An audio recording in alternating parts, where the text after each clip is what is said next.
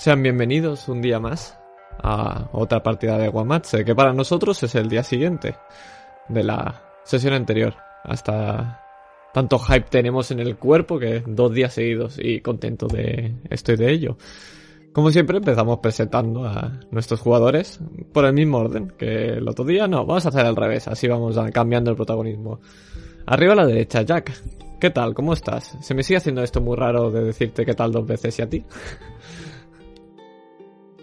Muy bien, muy bien. De nuevo, encantado de estar aquí y de ver qué descubrimos. Pues sí, con ganas de ver qué, qué va a ocurrir. Sergio, abajo a la derecha, ¿qué tal? ¿Cómo estás? Pues deseando darle a la sesión 2, dos días seguidos. Y bueno, Siempre, a ver cómo lo llevamos. siempre es bueno tener dos días de error seguidos. Aitor, abajo a la izquierda, ¿qué tal? ¿Cómo estás? Bien, aquí a ver, a ver qué tal hoy. A ver qué, qué descubrimos. Tengo ganas porque van a haber cositas. Van a haber cositas. Y arriba a la izquierda. Iván, el último, ¿qué tal? Muy buenas. Bastante bien. Y con muchas ganas de empezar. Pues yo soy Adrián, soy el máster de esta partida de Guamatse, segunda sesión, titulada Ha vuelto. Y hoy le dejo la introducción a nuestro jugador, Sergio, que nos ha preparado el resumen de hoy.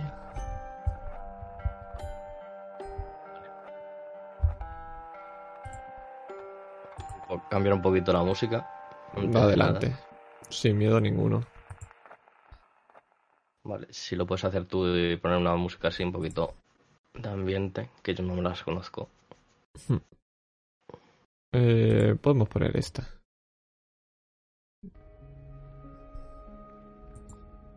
Me vale. Perfecto, pues. Son las 12 de la noche, en España. Es domingo, noviembre de 2022. La noche es fría. Llueve en Madrid. El plano cambia. Vemos piloto rojo encenderse. Nos vamos alejando. Y descubrimos que pertenece a una cámara. Estamos en directo. Cambiamos a corte a un plano abierto de un plato de televisión. Uno muy extraño. La iluminación es lúgubre, casi llegando a generar incomodidad de tan solo estar en ese sitio. Solamente siete personas en el plato, uno que es bastante inmenso. Tenemos a tres cámaras, un regidor que están en la parte de atrás y sentados en la mesa, delante de las cámaras, un presentador, un colaborador y el inventado especial de hoy. Todos contienen respiración, Hace mucho que no se habla con tranquilidad en este país. El miedo a solar las calles. Esto es arriesgado. El presentador, sudroso. Arranca el programa. Este programa fue cancelado poco después de que el bloque neoliberal entrase a regir el gobierno de España, por motivos que no se llegaron a aclarar nunca. No nos importan el sonido es blanco, de momento, hasta que le toca a él, el invitado especial de hoy. Usa un seudónimo, Albert Neville, el nombre de un conocido asesino en serie de hace más de una década. Nosotros vemos su cara, está inquieto. Es relativamente joven, quizás unos 35 años. Nosotros sí lo vemos, pero en emisión se le está pixelando la cara y también la voz. El presentador le da pie para empezar a relatar. Neville se queda mudo. Por unos instantes, mira al regidor con cara de pánico. Bebe agua, respira hondo y empieza a hablar. Em, sí, eh, gracias por invitarme. Debo aclarar antes de decir nada que todo lo que voy a contar es la historia tal, tal y como fue, contada por gente implicada en el caso. No voy a revelar los nombres de, de estas personas. Yo mismo viví el caso de muy cerca, más de lo que me gustaría, quizás. Todo empezó una noche parecida a esta, hace dos años en Madrid. Llovía. Nayara ese día tuvo una fuerte pesadilla. Una en la que se rascaba la barriga y se hacía un agujero profundo en el estómago, tan profundo que podía meterse los, los brazos en el vientre y manosear sus tripas. En la boca masticaba sus falanges arrancadas de sus dedos. Cuando se levantó, se miró en el espejo y era Víctor, uno de sus amigos más cercanos. Ella intentó salir de su casa para ver a Rubén, su pareja, y otro de los implicados conocidos en el caso Guamatse. Pero sus padres no le dejaron irse a casa a esas horas, irse a casa de, de Rubén. Era más de la una de la madrugada. La noche del propio Rubén no fue menos movida. Unos matones que le conocían se presentaron en la casa de, su abuela, amenazándole. En la calle Rubén les propinaría una paliza. En Quintana se sabía que, que era alguien muy temido por, por su físico y sus habilidades en la lucha. Al parecer esto no, no le gustó mucho a su abuela, como, como contó gente muy cercana a esta mujer. Vamos a cambiar de localización. Era la misma noche. Esta vez vamos al aeropuerto de Barajas. Allí estaba desembarcando el padre Rafael. Lo esperaba otro padre perteneciente a la iglesia de San José. Juntos fueron a la casa de una familia asiática, donde al parecer se encontraba un niño de de unos seis años con algún tipo de problema con, con demonios, algo bastante turbio. Como aseguran los testigos, parece que el padre tuvo ciertas visiones relacionadas con, con los con las tentaciones del diablo. El último el último implicado conocido es el es Alejandro, un investigador del cuerpo de policía que, que esa noche se encontraba en Getafe, a las afueras. Investigaba el caso de Cayetana, un asesinato que fue muy sonado, ya que se la encontraron ahorcada, con su feto colgando de su vientre. La escena era tan grotesca, eso aclararon algunos policías locales. Alejandro no era el mejor de los compañeros, como se hizo saber por parte de algunos de los compañeros que, que le acompañaron ese día. También el policía con el que hablé me mencionó cierto problema que tenía con la bebida. Se tiró mucho tiempo en la escena del crimen, observándolo todo. Parecía disfrutar.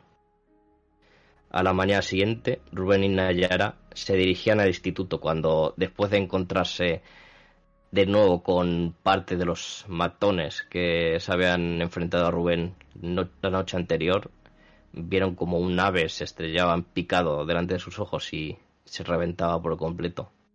En la puerta del colegio había policías, estaban obstruyendo la entrada. Algo había ocurrido.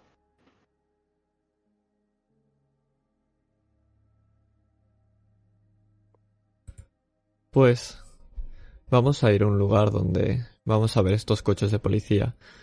Pero ¿seguro que somos que son esos coches?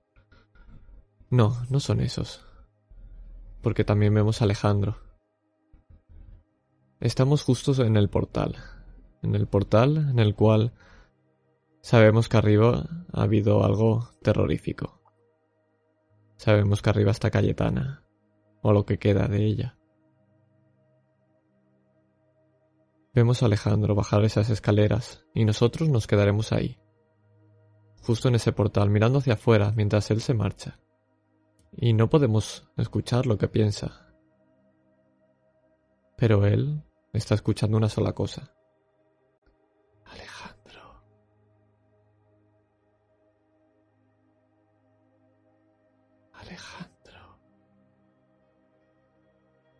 Vemos coches de policía a lo lejos, aparcados, y sus luces azules nos iluminan. más hacia nosotros, justo asomando el morro de la furgoneta de la científica por esa puerta dando a la calle, vemos como Alejandro marcha, poco a poco. Y quiero saber qué es lo que piensa Alejandro mientras vemos marcharse, mientras se aleja de ese cordón policial. Piensa que la mano le está temblando, es la izquierda, y está dando como, como espasmos, como temblores de vez en cuando. Y piensa que lo van a ver, así que cojo el puño, se lo aprieta para contener y se mete la mano en el bolsillo de la gabardina. En la otra lleva la cartera en la mano. Con un movimiento ágil, está sacando ya un billete de 20 euros. Tiene que encontrar el chino más cercano abierto. Tiene que acabarse esa puta botella. Tiene que acabar con esa puta voz.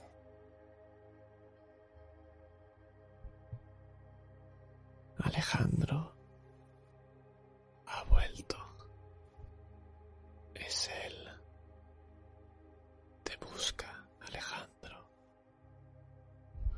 Un golpe metálico contundente Vemos justo cuando se está alejando Alejandro, como ese morro, el morro de la furgoneta de la científica, ha caído algo, lo ha abollado entero, y lo único que podemos ver nosotros es una mano. Parece que está enfundada en un guante y tiene un traje blanco, muy parecidos a los que llevan ahora mismo los de la científica. Y vemos como una gota de sangre recorre ese traje blanco hasta caer al suelo, mientras se diluye en el agua. Porque llueve, llueve en Madrid.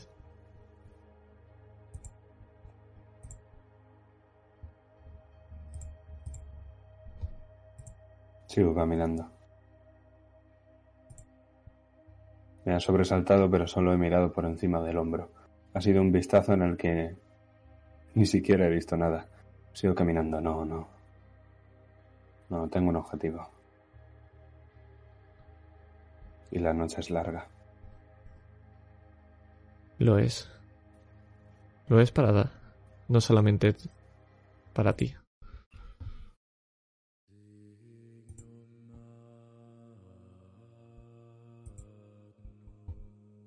Una habitación de hospital. Paredes azules, una cómoda con unas flores, petunias blancas observamos la habitación desde detrás de ellas, porque esconden algo. Y nosotros somos ese algo. Las flores blancas ondean, suavemente, casi se sincronizan en un baile perfecto con las cortinas de esa ventana abierta, al frente de nosotros. Y desde aquí vemos a Rafael. Aprieta fuerte el puño, está a nuestra izquierda. Y a la derecha, tras una cámara, Justo en el pequeño espacio entre la pared, un niño, sentado en el suelo, se abraza las rodillas y tiene la cabeza escondida en ellas. Parece que tiene ocho años. Hola, Rafael. Te he echado de menos.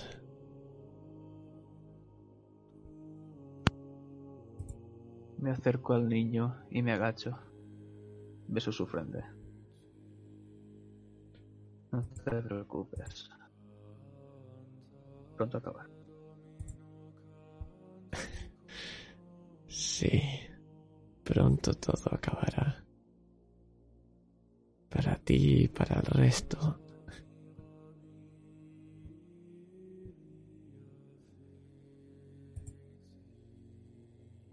Toma asiento, por favor.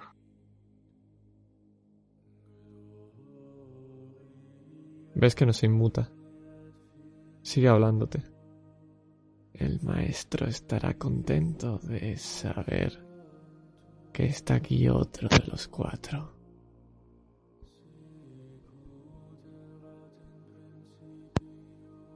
Pues cuando vuelvas, dirá a tu maestro que se presente. Tengo ganas de volver a verle. Acabaremos con esto. Y lo hará. De eso estate seguro. Está más cerca de lo que crees, Rafael.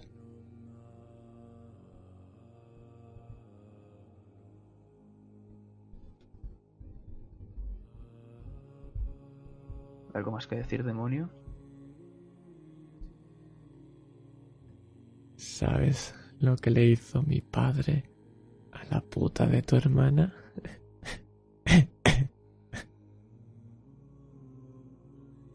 Ni pestañeo.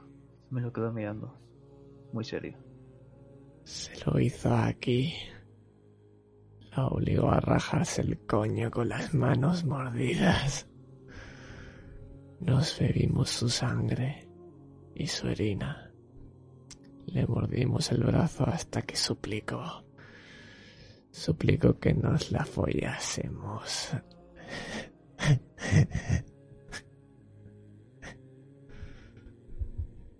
acercó mucho la cara. Y gracias a eso, hoy estoy aquí, enfrente a ti. Si no te importa, deja de soltar gilipolleces, que tengo trabajo.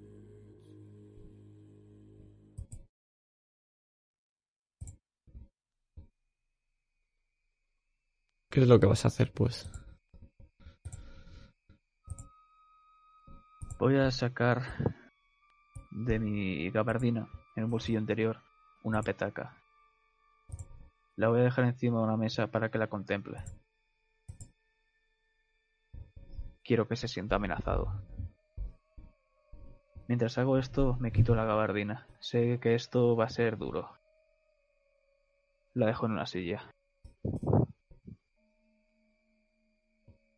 No necesito una Biblia. Me sé los pasajes de memoria. He repetido tantas veces esto que es imposible olvidarme.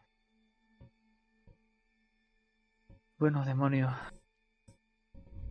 Esto debería hacerlo con otra persona al lado. Pero hoy el padre Ignacio está bastante ocupado.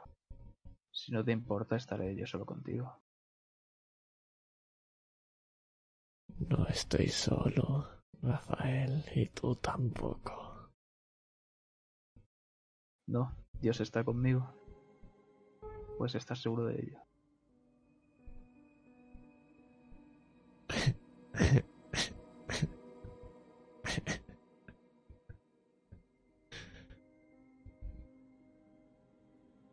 Kyrie eleison. Christe eleison. Kyrie eleison. Pater de Es como- Deus. Empieza a moverse mientras sigue hablando. Tiembla un poco. Continúo.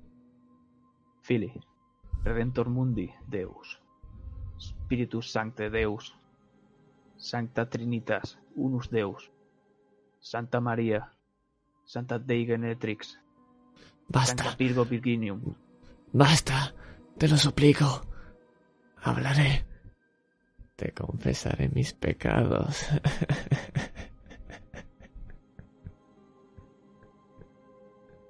Me paro un momento. Puede ver cómo empiezo a destapar la petaca.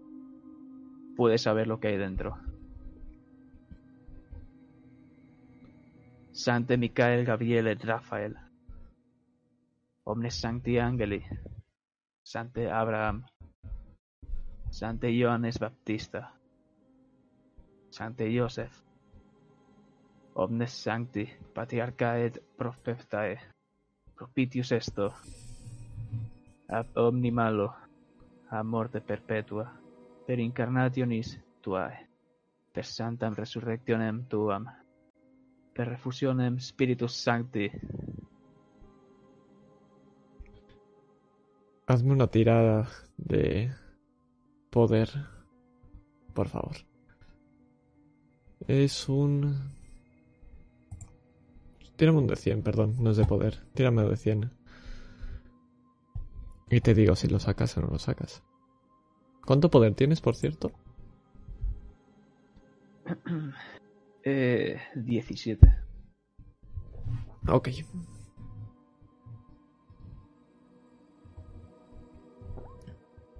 Toma. Toma, eso es un crítico... Eh, no es el crítico bestia, sino es el otro.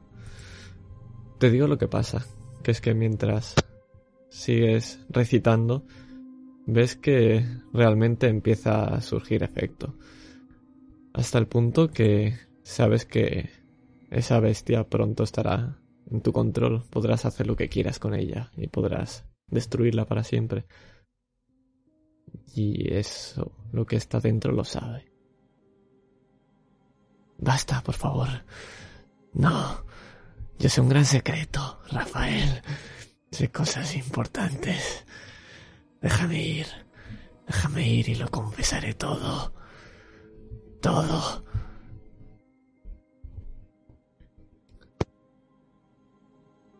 Parece ser que te gusta mucho hablar. ¿Sabes lo que dicen, no? De perro, de perro ladrador o comordedor. Cierro la petaca. La vasija. Tenemos la última vasija. El maestro la ha encontrado. Nos liberará a todos. Te lo puedo decir. Pero antes libérame.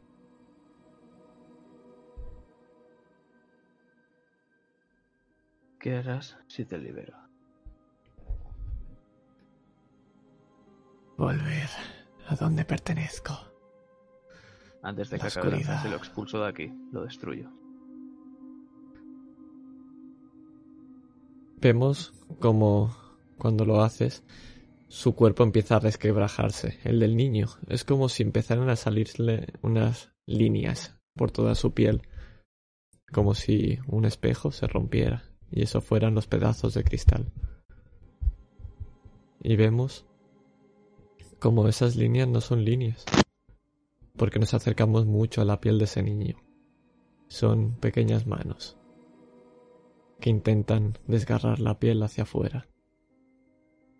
Pero justo cuando cierras esa petaca y los pulsas, esas manos se diluyen y escuchas al niño toser.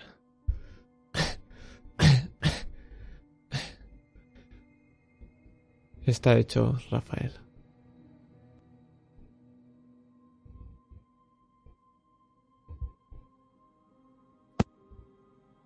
Cojo la gabardina y me enfundo la petaca dentro. Miro al niño por última vez y cierro la puerta. Y voy a bajar las escaleras y voy a cruzar con la abuela. Y le voy a decir en camboyano. Está hecho. Gracias por la espera. Cuida al chico. Todo esto no lo vemos, lo escuchamos, porque nosotros seguimos mirando desde lo que detrás que ocultaban esas petunias blancas. Algo que a lo mejor no descubrimos qué es. Y nos vamos a otro lugar.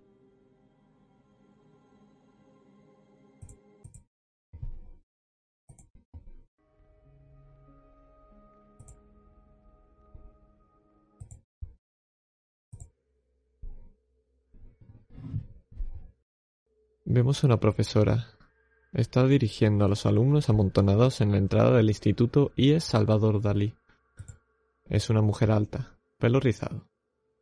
Va demasiado maquillada para ser profesora y lleva una americana de un color granate, que parece recién estrenada.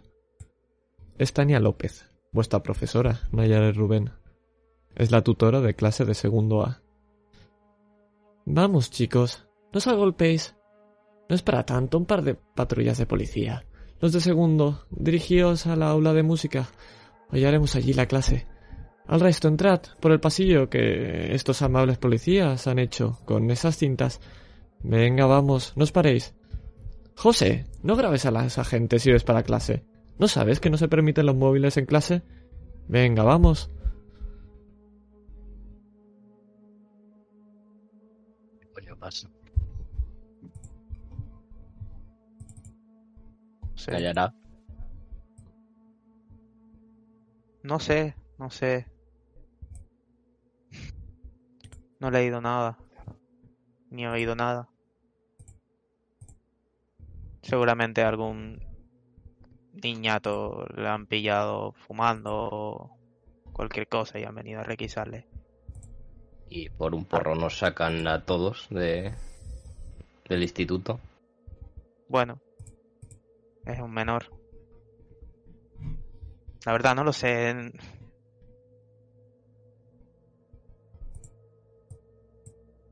¿Cómo se llamaba la profesora? Tania. Tania López. Eh, Tania. Oh, hola, Rubén. ¿Qué, qué ocurre? Eh, ¿qué pasa? Pues no lo sé bien bien. Parece que algunos vándalos han entrado en nuestra clase y han hecho alguna chiquillada o algo así. Algo con las sillas y con las mesas. No me jodas. ¿Uno era colombiano o, o lo parecía? Tirando Tenía la una tirada rota. de poder, Nayara, mientras sigue contestando. No lo sabemos. Ha sido por la noche. No veas el susto que le han dado al pobre conserje. Antonio está ya mayor para encontrarse en los barrotes de una ventana de clase doblados al abrir el instituto.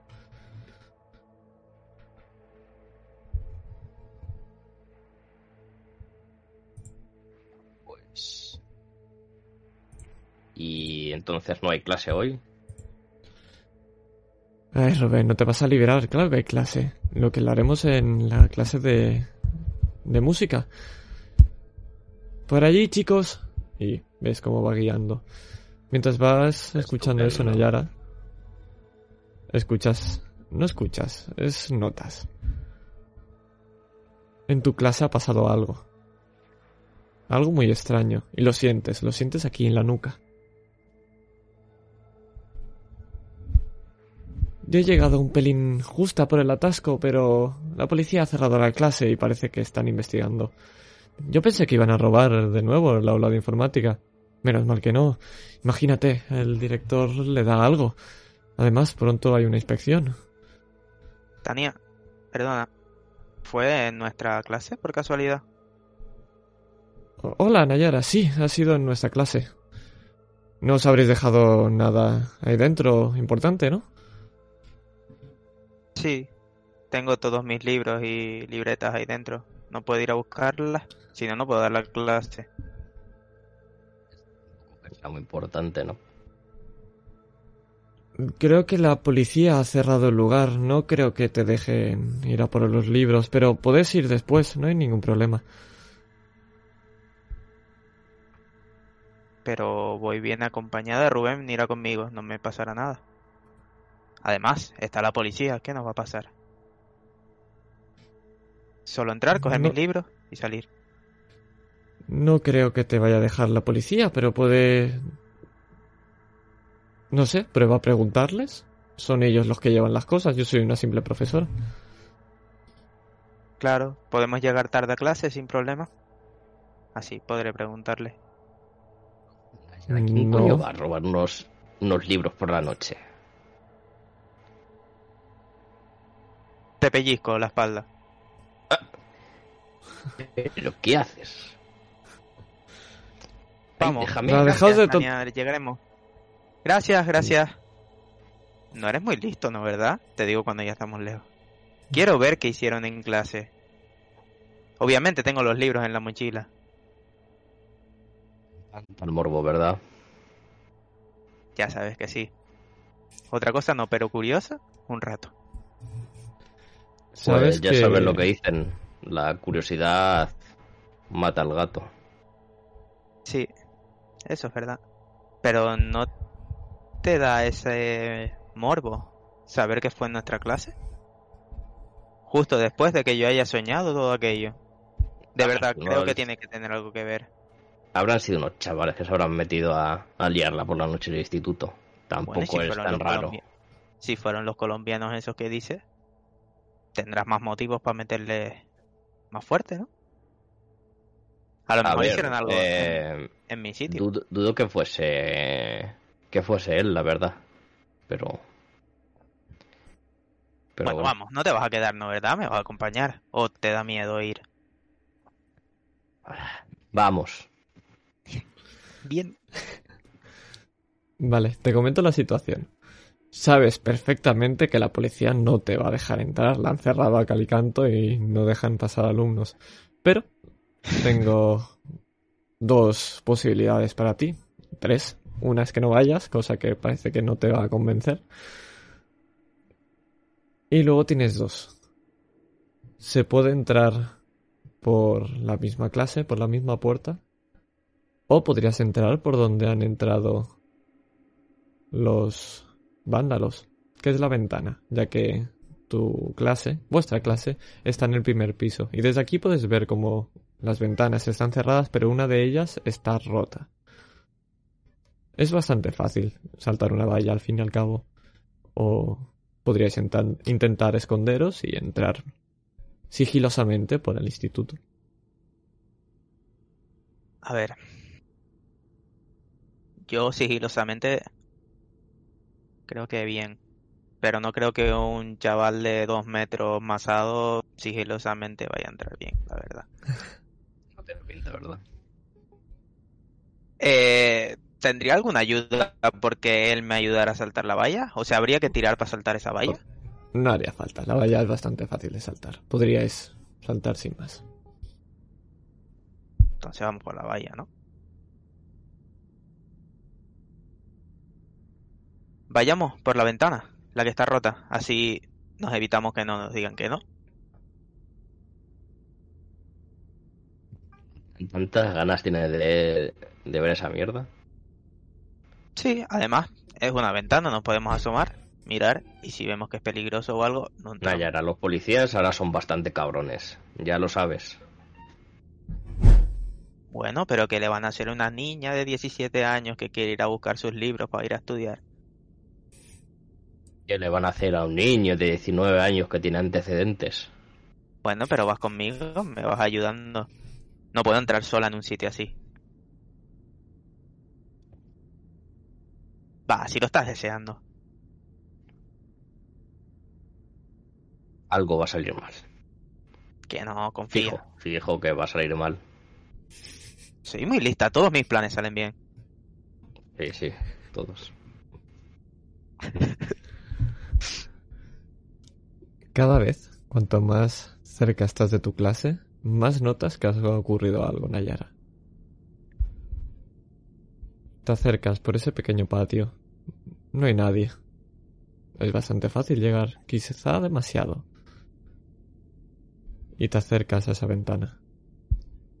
Hay tres que están cerradas. No pasa nada de luz por ellas y, y te puedes fijar en una cosa nada más. Ver esa pequeña apertura. Que es que los barrotes de la ventana han sido forzados. Pero forzados no rotos, sino alguna fuer- fuerza muy bestia lo que ha hecho ha sido estirar y romper. Abrir. Ha distorsionado todos los barrotes y tal ha sido la fuerza que no solamente los ha alargado y los ha moldeado, sino que puedes ver fisuras dentro de esos barrotes. Vale. Mm, Rubén, fíjate en los barrotes. Eso no lo haces tú. Y eres la persona más fuerte que conozco. Esos vándalos no eran... ¿Quién chavales. puede hacer eso? Es como de dibujos animados. una salvajada.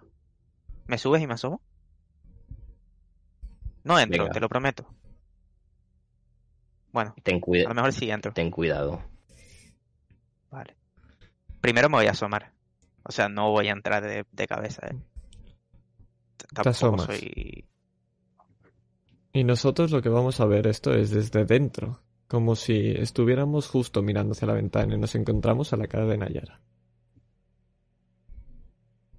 Todo está muy oscuro. Extrañamente oscuro. Sabes que hay dos puertas, una va a la entrada y otra un poco más atrás. Sabes que debían estar ahí los pupitres, pero no ves nada.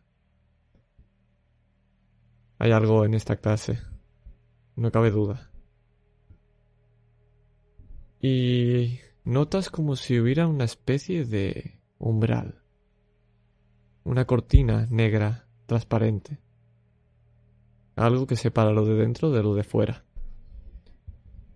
Y sabes que la única manera de ver lo que hay dentro es, al menos, asomar la cabeza. Pero, si entras, si lo cruzas, lo que sea que hay dentro, puede que te vea.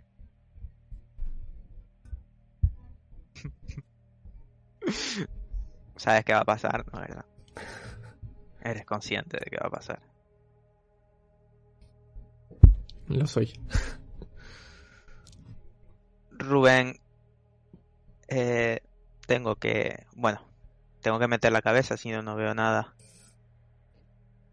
Eh, Rubén se aleja de, de la pared y te aleja a ti. Joder. Me agarro a los barrotes. Por favor, estate quieto, de verdad. Baja Si de te, hago, si, te toco, si te toco el hombro, tira fuerte para atrás. Confía en mí. Deja de hacer gilipolleces. Te pido muy pocas cosas. Por favor. ¿Pocas? ¿Sí? Ay, qué hostias. Va. Se vuelve. Rubén se vuelve a acercar. Asomo la cabeza.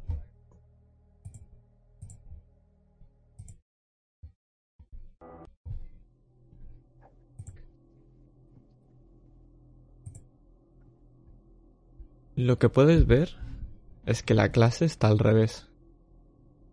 O mejor dicho, las sillas y las mesas están en el techo, inmóviles, como si un fuerte pegamento las dejara allá arriba. Están exactamente organizadas como lo están siempre, como si fuera una clase normal, pero está en el puto techo, Nayara.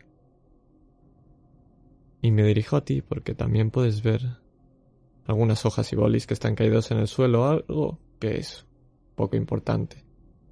Lo importante está en tu mesa y tu silla.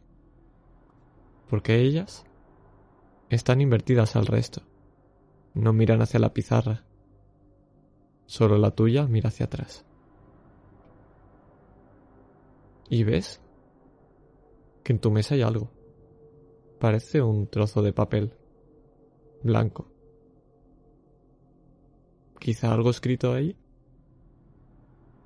Está pegado, como si algo lo sujetara para que no cayera al suelo. Pero es imposible ver lo que pone desde aquí. Para verlo, deberás entrar. ¿Qué es lo que harás, Nayara?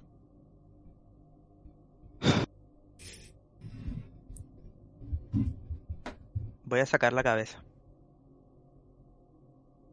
Mm, Rubén. Pasa algo.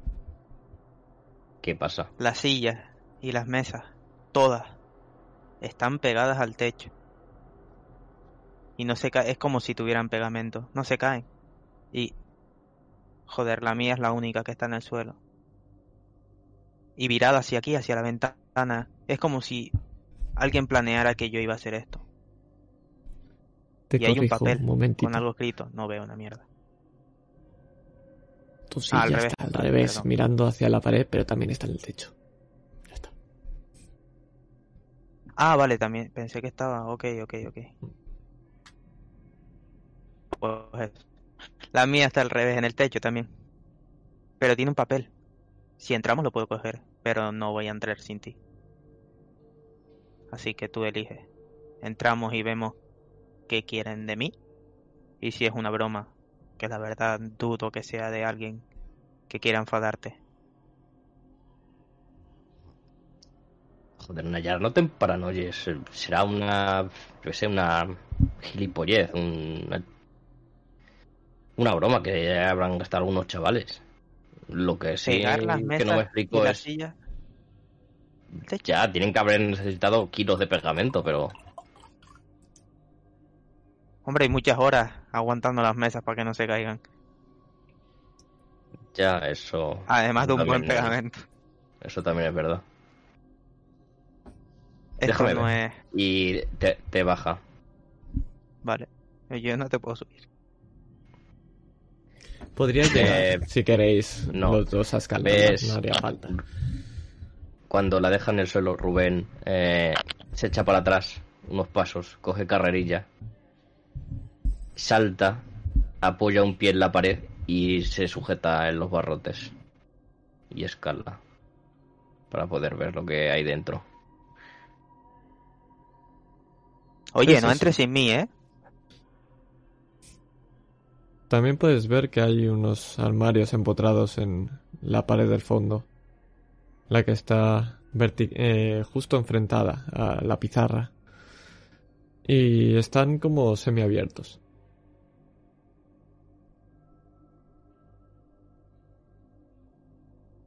Parece como de peli de miedo. No, no me gusta. ¿En serio ¿Me puedo aquí? paranoiar entonces? ¿Me dejan paranoiarme? No me gusta esta idea. ¿Te sentiría... ¿Es por mí? ¿Por si me pasa algo? Sí, ¿Y si entras corriendo lo y sales? ¿cómo? ¿Que entramos corriendo y salimos? ¿O tú solo? Mm, Vale, pero ¿cuál? ¿Qué es lo que quieres? El papel. ¿Cuál es el fin? ¿Qué papel? ¿Conseguir el papel? Eh, Mira mi mesa. Vale, pero está en el techo. Quiero decir, ¿No oye? Pues tenemos que entrar los dos, ¿qué se le va a hacer?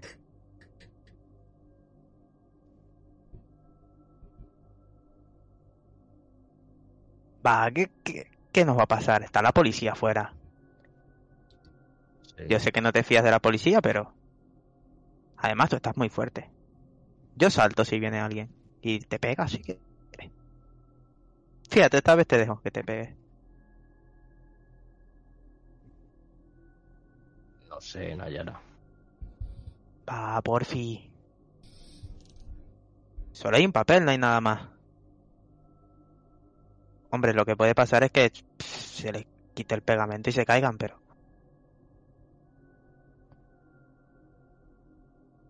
Con que estaba sujeto el papel, por cierto. Con nada. Está pegado al, Ah, a la mesa en el techo y no cae. Igual que las mesas y las sillas. mira, si te sientes mejor, dejamos el papel, solo lo leo, lo leo rápido y salimos. Bueno, venga, vale. Si, si es que si digo que no, me vas a estar dando por culo toda la vida. Bien, pues ayúdame a subir, porfa. Yo no puedo hacer eso. Vamos. Y Rubén le ayuda a subir.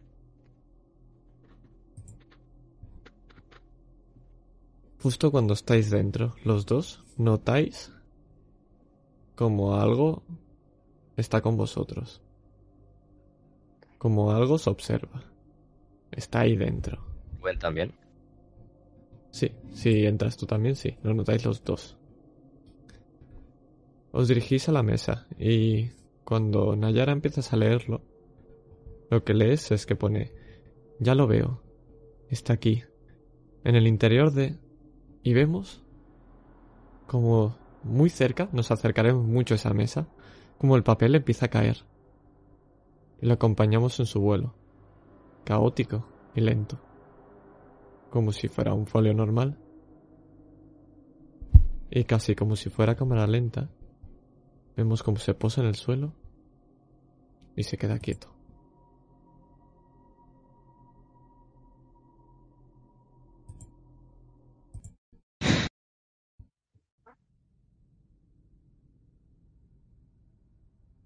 Eh, ¿Lo tengo que tocar para leerlo? Es decir, le tengo que dar la vuelta. Tendría- tendrías que acercarte y cogerlo, sí. Ya una, una vez en el convento. Ante Rubén. Justo cuando te acercas, vemos como las puertas de los armarios empiezan a cerrarse y abrirse violentamente. Un estruendo brutal. Todas las mesas y las sillas caen del techo. Es una lluvia de muebles encima de vosotros. Pero no solo caen, Rubén, porque tú ves una sombra, o lo que has creído que era una sombra, porque una silla ha ido directa hacia ti, como un proyectil. Y todo esto lo vemos desde el papel en el suelo, despreocupado de lo que ocurre alrededor. Pero llegar a él es muy peligroso. ¿Qué hacéis? Me cago en Vale, no, eh... Mm, si... Ahora sí que vas a decidir tú si quieres cogerme y salir, salimos. Nayara no va a decir nada. ¿Ves? Lo había dicho. Antes de nada, vamos, tírame de esqui- esquivar o defender, Rubén, porque la silla sale violentamente hacia ti. Eso seguro que ocurre. Eh, ¿Yo también? ¿Tengo que tirar a esquivar? ¿O él solo? Eh, no, él, porque va hacia Rubén.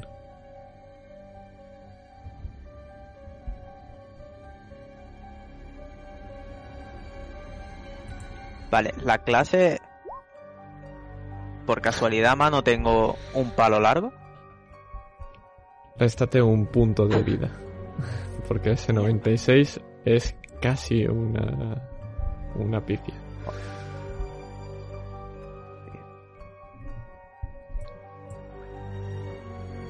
Cuando ocurre esto, vemos como los cristales se rompen. Todas las pedacitos salen disparados. Las bombillas del techo también explotan. Y todo empieza a moverse violentamente. Tenéis dos maneras de salir por ahí, de ahí, por la puerta o por la ventana. que está más cerca? Y lo que vosotros digáis, es la misma distancia de uno a otro. O podéis intentar coger ese papel. Me ha dado el, la silla. Ves como esa silla ha salido disparada por ti y sabes que ha sido lanzada. Te ha golpeado. Te ha echado un poco hacia atrás y ha caído delante tuyo. Pero el resto de mesas, toda la clase es un puto caos.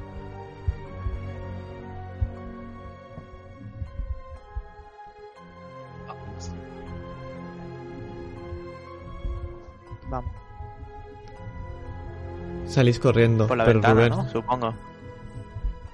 pregunta hacia dónde sí.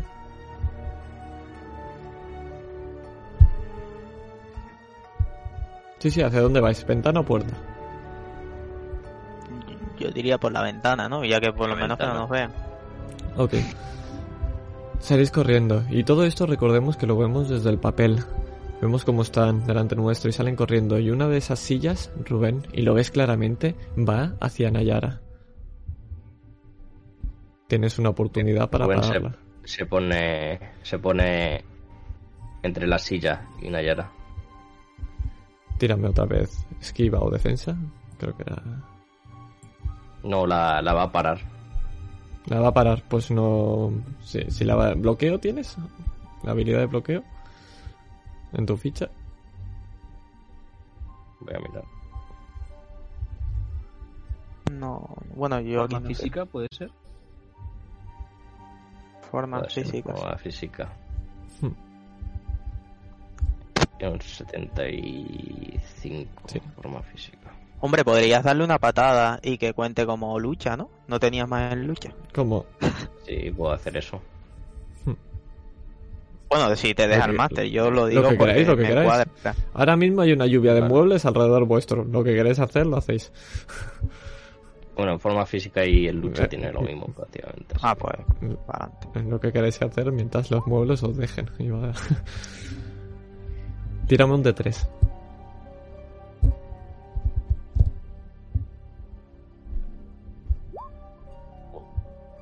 Eso es lo que te restas de forma física. De, perdón, de forma física, de puntos de vida. Vemos cómo te, te golpea directamente una mesa. Que está ya en mil pedazos. Nayara, ¿la has visto? Esa era para ti. Pero la ha parado Rubén. Tenéis la ventana al lado. Y tienes también el papel cerca.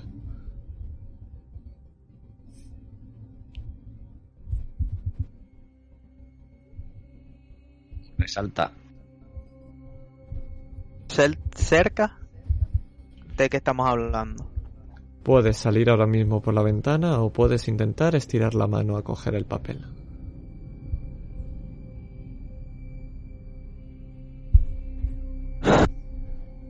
No, voy a salir, voy a salir.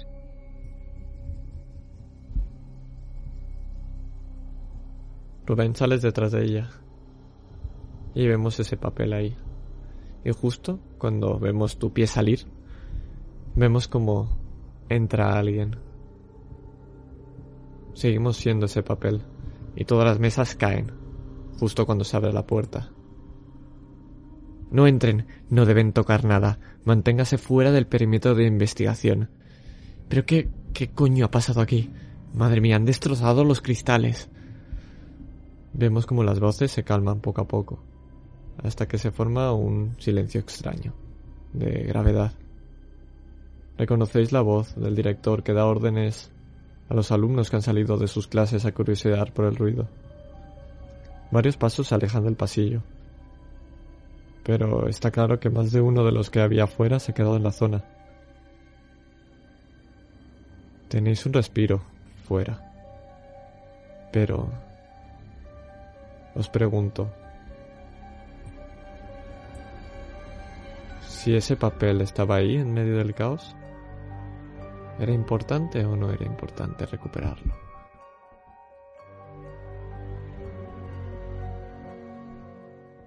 Y no solo os pregunto eso, sino... sí, solo una cosa. Sino os pregunto una cosa más que os viene ahora a la cabeza. ¿Estará Víctor en la clase de música haciendo clase? Porque no lo habéis visto entrar. ¿Me puedes repetir lo que ponía el papel, por favor? ¿O lo que me dio tiempo a leer? Claro, por supuesto. Ya lo veo, está aquí en el interior de... Y ahora, que estás tranquila afuera, sabes claramente que esa letra era la tuya, Nayara.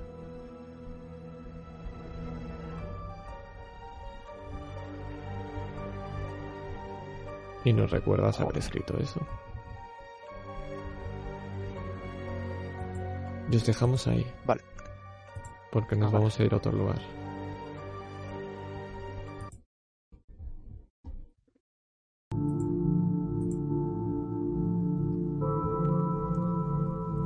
Vemos a los policías que se arremolinan en torno al cuerpo del caído. Cuello roto. Está muerto. Y vemos a Alejandro a lo lejos, mientras llueve a cántaros. ¿Llevas algo para taparte? Sí, llevo la gabardina. Pero el, la lluvia me está cayendo sobre el pelo, así que lo tengo completamente empapado. La gabardina también está calada, pero es mi cara la que chorrea goterones de lluvia.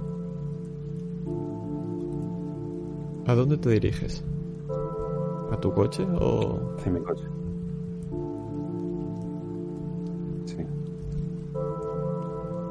Llegas, estás en tu coche. ¿Qué es lo que vas a hacer? ¿Vas a entrar o te diriges al maletero? Voy a hacer una llamada de teléfono. Coges y empiezas a marcar un número. Intentas taparte con la lluvia. Y escuchas algo desde la otra acera. Pun Quan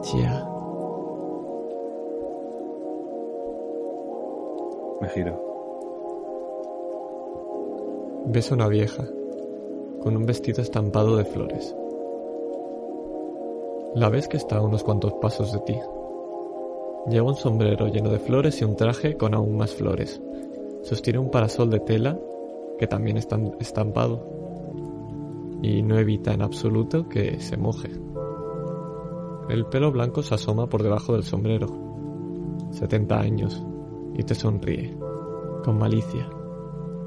Es madrileña, sin duda, aunque su camboyano es perfecto. Ahora te habla en español. Es delicioso que estés aquí otra vez, Alejandro.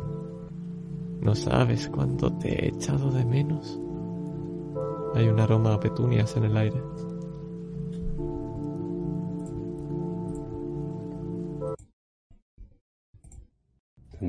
En la mano y poco a poco voy guardándomelo en el bolsillo.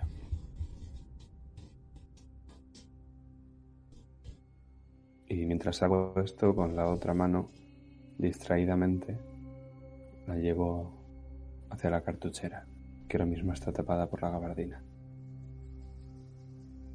Nunca Quizás nadie ha demasiado estado obvio. a tu altura, Alejandro. Me he sentido muy solo sin ti.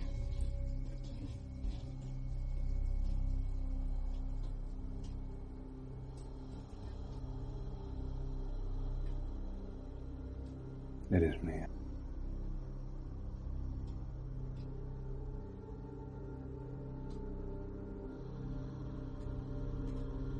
Te veo muy cansado, Alejandro. ¿Seguro que eres el mismo de siempre? Sabía que no te habíamos metido entre. Hijo de puta. Lo supe desde que cogimos al francés. Sa- sabía que no era esto. Siempre has sido ex- excepcional, Alejandro. Por eso siempre has sido mi favorito. Pero no podemos jugar mucho más. He encontrado un nuevo camino para mis caprichos. Y cuando al fin lo coja, el mundo cambiará para siempre. Pero te he reservado un lugar excepcional para que lo puedas ver todo desde primera fila, a pesar de que hayas perdido facultades. Yo también tengo un lugar excepcional reservado para ti. Y es en una zanja.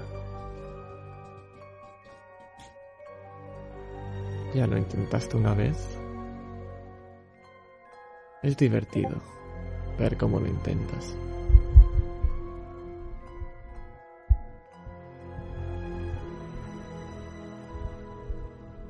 Sí. Pero esta vez he estado estudiando, ¿sabes? Todo este tiempo. Ahora te entiendo. Sé cómo lo haces. Has vuelto y eres mío. ¿Seguro que sabes cómo lo hago? Seguro que te ha gustado mi regalo. Esa Cayetana era para ti. Lloró mucho mientras estrangulaba a su hijito. ¿Sabes cómo pensaba llamarlo? Alejandro. No podrías haberla salvado, ¿sabes? Ella tenía que morir. Y tú siempre llegas tarde, Alejandro. Incluso a tu propia vida. También llegaste tarde a entender lo que hizo por mí la joven Mayra. Y eso fue una decepción. Y un, un psicoterapeuta belga, de verdad.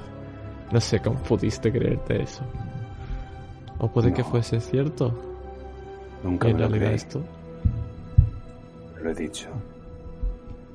Nunca lo creí. Pero has estado desaparecido y me has dado el tiempo que necesitaba. Te he dicho que eres mío.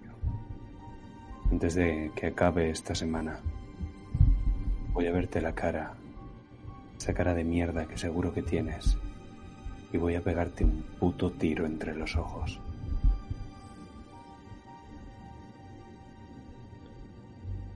Si esto está pasando entre tu cabeza, Alejandro? ¿Y si no existo? ¿Y estás mirando una pared bajo la lluvia? Entonces el tiro me lo meteré yo.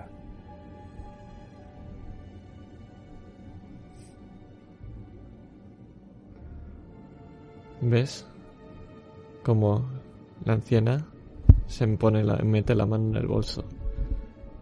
Y ves que saca una pistola.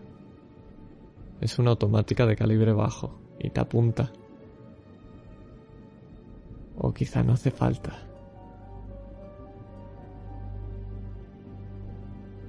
Ya es mía, Alejandro. No me la vas a arrebatar. Te sonríe por un momento. ¿Y tú? al mirar a sus ojos, te das cuenta de algo. Ves que sus ojos parecen mirar en todas las direcciones, pidiendo ayuda, lleno de pánico. Ahí está, esa anciana que Guamatse tiene prisionera. Está asustada, muy asustada.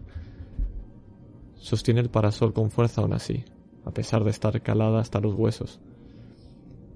Pero de pronto te fijas que en su mano, esa que sostenía esa pistola, está vacía. ¿Dónde está el arma, Alejandro? Sí. ¿Y va qué es eso? mí. ¿Qué- No, no va por mí. Él no ¿Y ¿Qué es mata eso que empuñas Voy corriendo. en tu...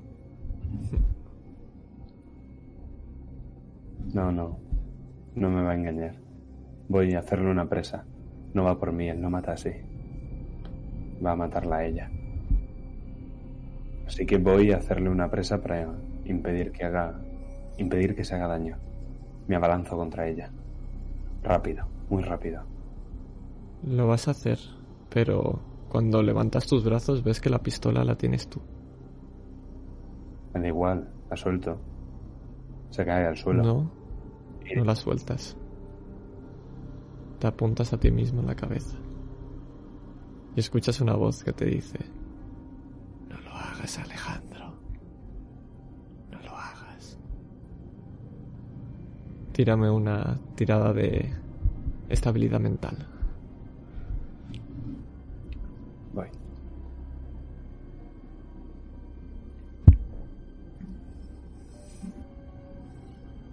A ver cómo se tira esto. Tírame un de 100 y en principio tienes que superar la tirada. ¿Qué has sacado por ahí? Saco un 33 y tengo 85 de estabilidad mental. Perfecto. Pues un segundo y te La explico. expresión de qué. no mis ojos no, no, no cambian en lo absoluto. Por un leve segundo puede resultar incluso cómico, porque me pongo bizco para ver el cañón entre mis cejas y luego levanto la comisura de mis labios, pero solo de un lado. Mis ojos no sonríen.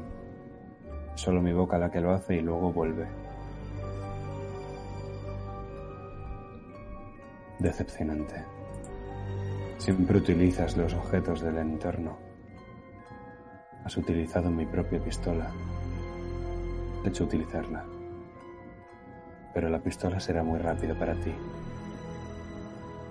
Y además, no quieres matarme. Y muchísimo menos de un disparo. Contra... Sí. No te excitas así.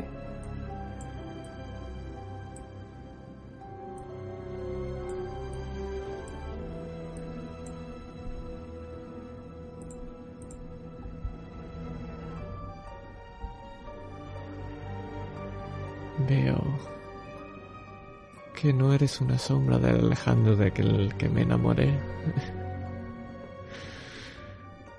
Tengo grandes planes para ti, Alejandro. En eso tienes razón.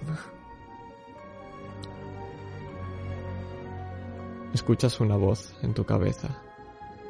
Sé fuerte. Fael viene a ayudarte. Cállate. Cállate, puedo hacer esto yo solo. Cállate la puta boca. No, no puedes. Cállate la puta boca. Cállate la puta boca. Tengo control de mi mano. Mientras empiezas a hablar contigo mismo, vuelve poco a poco a apuntarte otra vez a tu cabeza. Estás desconcentrado por un momento. Es como si cuando te das cuenta otra vez te estás apuntando a ti. Respiro muy hondo. Suelto la respiración. He cerrado los párpados mientras lo hacía y he tratado con toda la tranquilidad del mundo de bajar mi mano. Sé cómo no ser sugestionable. Intento pensar en algo, en aferrarme a un recuerdo, que no es el espejo y mi sonrisa. No es... no son mis dedos metiéndose en la boca del feto húmedo para sacar el papel, no. Un recuerdo de un caso normal.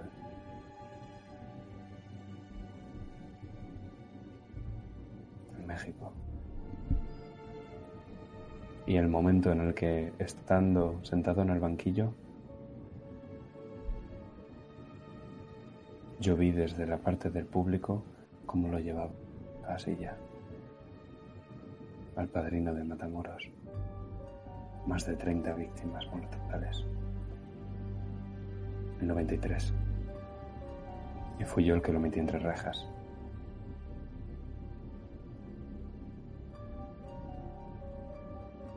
¿Tengo el control? Sí, lo tienes. Baja poco a poco el arma. ¿No quieres acabar ya con todo esto, Alejandro? ¿No estás cansado de emborracharte y perseguir a puteros que traicionan a sus mujeres? ¿De ser un detective de la escoria de esta ciudad de mierda? Podrías acabarlo Esto aquí, acabar. ahora mismo. Esto va a acabar muy pronto.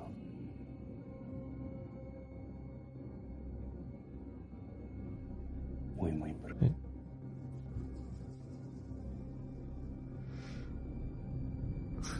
Aún hay algo de este Alejandra ahí dentro, sí. Entonces podemos jugar un poco más. Veamos cómo le explicas a tu querido comisario la muerte de esta pobre viejecita. Y ves como tu brazo ahora pierde el control y apunta poco a poco a la cabeza de la vieja. Tírame otra vez poder. Vale.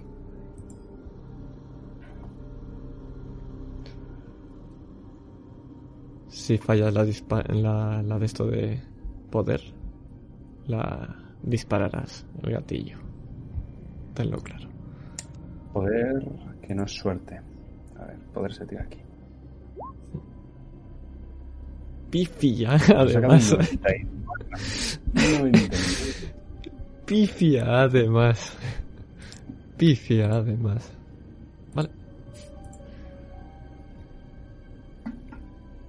¿Ves cómo apuntas? Esa anciana y ella está sonriendo.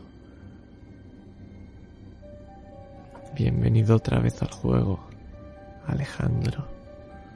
No, Dos no disparos. Tú no matas así. Y mientras disparo lo chillo. Tú no matas así. Tú no matas así. Impactan dos balas en el pecho y una en la cabeza. Cae al suelo fulminada. Vuelves a escuchar solamente la lluvia.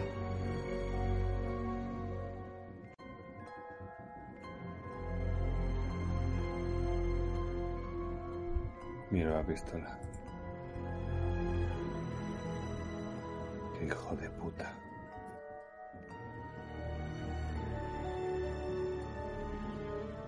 Voy rápido. Mm, Reviso en el, bosco, en el bolso de la vieja. ¿Hay algún espejo de mano? Podrías hacerlo, pero te arriesgas a que ocurra algo, que es que no solamente se han escuchado aquí los disparos. A 50 metros tienes la policía.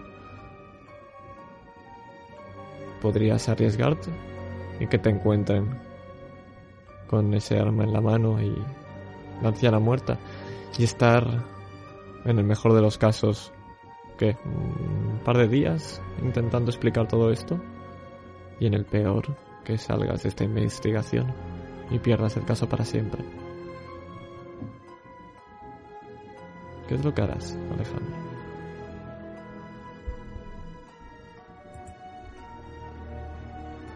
Vale. ¿A cuánta distancia está la vieja? Ahora mismo la tienes a dos pasos. Ha caído Vale. hacia atrás. Pues va a ser muy fácil. Voy a aproximarme esos dos pasos y le voy a quitar el bolso. Y luego voy a correr hacia mi coche. Abro la puerta, lanzo el bolso, lo enciendo y me pongo a acción por carretera urbana, por la calle. De salir de allí cagando hostia. Y cuando ya lleve un par de manzanas voy a minorar. El bolso está manchado de sangre.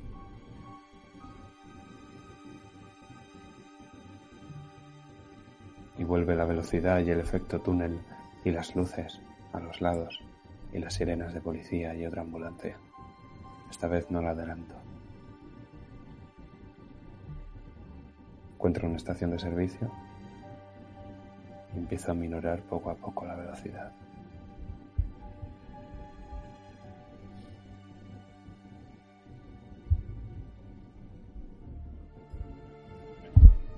Tú también has cambiado.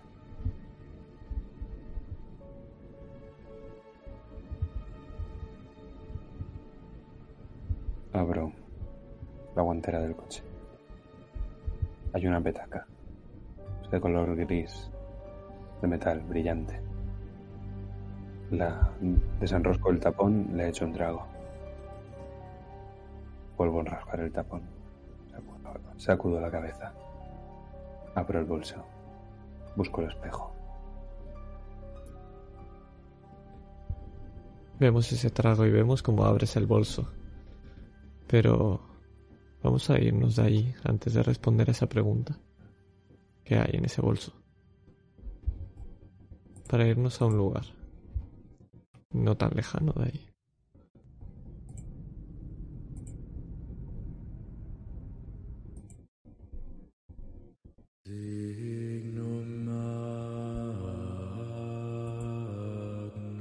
Ahora mismo estamos en la cabeza de Rafael. Quiero saber qué es lo que ha sentido. ¿Qué es lo que has sentido tras volver al ruedo? Tras exorcitar a ese demonio.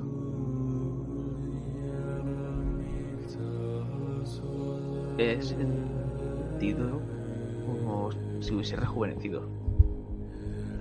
Pero al conversar con este demonio he sentido mucho, mucho respeto. Sea que me estoy enfrentando. ¿Te vienen tus compañeros a la cabeza?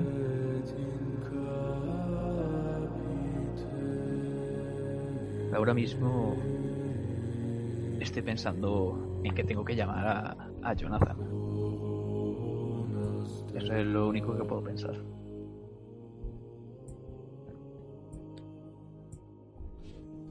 Estarás en el coche, imagino, con Ignacio. ¿Le habrás contado algo? Sí.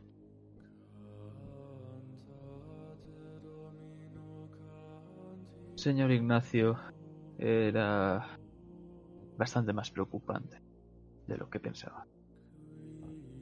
Pero como siempre, no ha podido escapar de mí. Es una buena noticia, espero. Eh, le acerco No. a... No lo es. ¿Desea que lo acerque al hotel o dónde desea ir?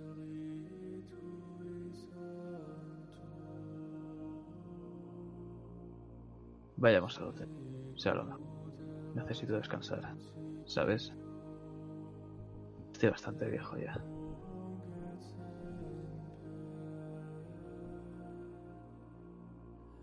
Te vemos a ti, mirar por la ventana. Y vemos ese cristal donde caen las gotas sin parar.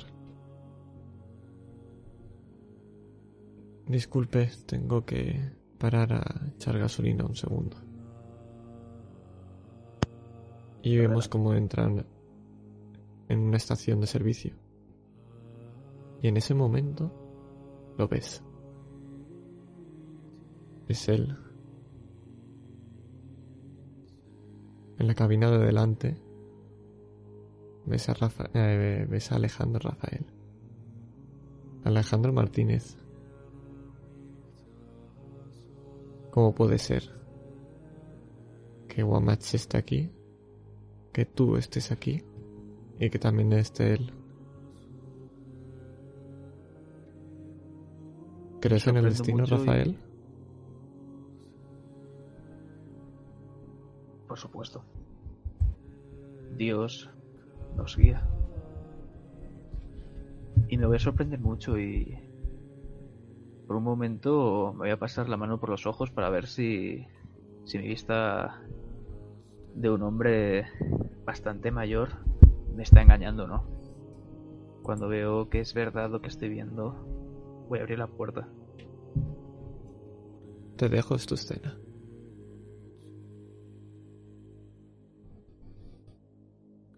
Por un momento, antes de que viese Alejandro, he estado con el móvil. He escrito a Jonathan. Escríbeme cuando puedas, por favor. Llámame si quieres. Es. Es él. Tengo que hablar contigo. Y cuando lo he bloqueado, he alzado la vista para ver a Ignacio. Y es ahí cuando me he cruzado la mirada con, con Alejandro.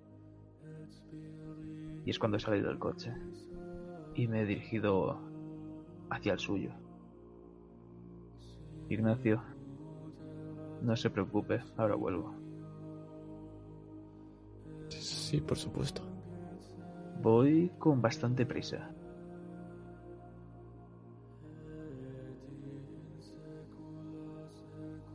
Si alcanzo al, al coche, golpearé con, con los dos dedos levemente el cristal del copiloto. Lo ves que tiene en la mano un bolso. Estaba rebuscando y al, y al golpear el cristal me he sobresaltado. Te miro y frunzo el ceño. Salgo del coche con bastante rapidez. No llevo ningún arma. ¿No has acabado? Hijo de puta. Le voy a presentar, señor Alejandro. Soy Sí. Rafael Trento. ¿Es usted Alejandro? ¿Cierto? ¿Quién eres? Eso ahora mismo no importa. Trabajo para una organización. Y intento destruir a lo que usted se enfrenta. Uematsu. Pero yo no lo conozco así. Lo conozco por otro nombre. Belial. Hace poco he visitado a un, crío, ocho años, camboyano. He tenido que proceder a exorcizarle. El demonio... El demonio me ha dicho que lo enviaba él.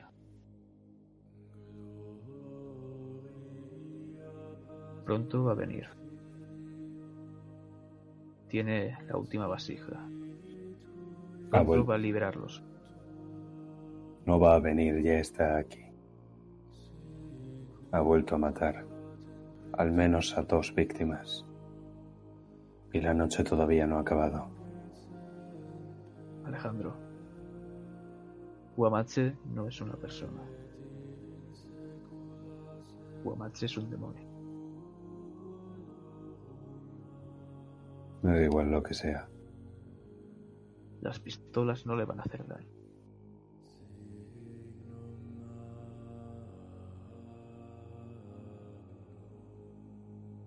Entonces voy a necesitarle, padre. Y que lo digas, señora. ¿Sabe? En 2008 estuve en Camboya. Estuve con varios hermanos. Pensábamos que lo habíamos destruido. Pero algo dentro de mí sabía que no. Que continuaba ahí. Sí, me pasó lo mismo. París, 2008. También lo metimos entre rejas en París. Lo sé. No era él. He revisado todos sus casos. ¿Tiene alguna relación con la orden esotérica de Hermes? Trabajo para el Vaticano.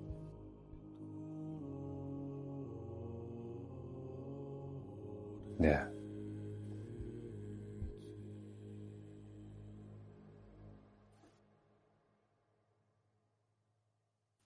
Venga a mi apartamento. Por supuesto. Pues con esa frase os dejamos ahí, porque sabemos que tenéis mucho de lo que hablar. Pero de momento vamos a ver de lo que hablan Nayara y Rubén. Estáis ahí, en la ventana. Habéis salido. Acabáis de tener esta lluvia de muebles encima vuestro. No sabéis qué cojones ha pasado ahí. Y tú, Nayara, te has dado cuenta de lo que es ese papel. O al menos de que estaba escrito por ti. Llegáis una hora tarde a clase. De momento, sí, sí. Llegaréis justo ahora. ¿Qué es lo que hacéis? Cariño, ¿estás bien? Te miro la- las heridas o lo que te duela. Estoy bien, pero... Me he... Me he dado con una silla y con, con una mesa. Lo que no sé es de, de dónde me las han lanzado y, y quién. No, no había nadie. No, Desde que entramos noté algo. Bueno, no, no te- como si nos estuvieran mirando, no, no, nada más. eh, yo también. Esa segunda silla no iba para ti. Iba para no mí. sé. No sé. Puedes llamarme paranoica, pero no me parece casualidad.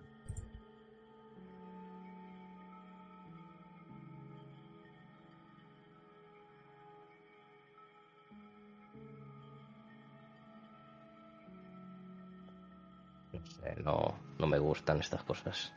Es, es raro.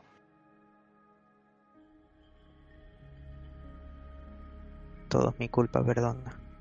No debemos entrar ahí.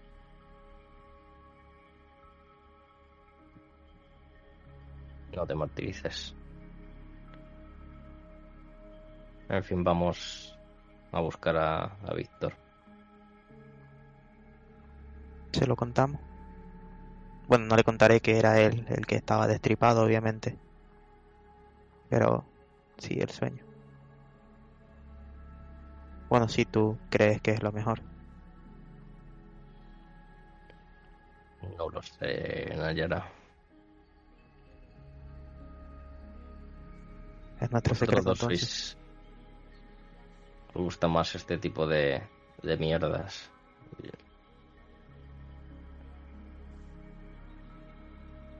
Bueno, siempre acaba siguiéndome. Ya. Ya. Bueno, vayamos a clase, creo que nos despejaremos y si está Víctor, nos tranquilizaremos. Te doy un beso Ah. en ese momento. Y gracias. Y- Nada, pero... ¿Y si Víctor no está? Entonces nos preocuparemos más. Pero cuando salgamos podemos ir a la casa. Si no está. Seguramente esté malo, si no está. Bueno. Vamos.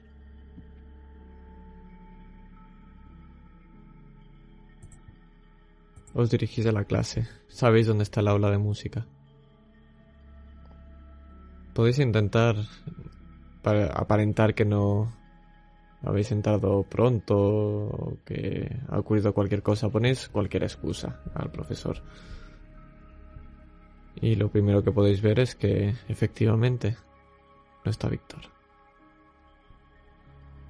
Y pasarán las horas. Si alguien se, est- se, estaba se ha fijado detenidamente en cómo entraba Rubén, se ve que está algo dolorido. Te van a mirar, pero todo el mundo sabe lo que ha ocurrido cuando estás dolorido. Y lo que hacen es mirarte con miedo. Mira hacia los lados y... Miro a Nayara. Y si me pudieses leer lo que te estoy diciendo, es como otra vez. Y me siento en mi silla. Yo entraré, pero si se fijaran en mí, sí verían preocupación al no ver a Víctor, pero tengo un superpoder aquí y es que todos pasan de mí, así que nadie se habrá dado cuenta de que estoy preocupada. Rubén aún no se ha fijado en que en si está Víctor o no. Y se da la vuelta, se gira. Porque Víctor se sienta alguna fila hacia atrás de él. Imagino que ve su pupitre vacío. O el pupitre en el que se suele sentar en esa aula, vacío. Y rápidamente va a preguntar a la profesora. Tania y, y Víctor. Parece que no ha llegado todavía. Estará... No sé, luego estará enfermo, no ha notificado a nadie nada.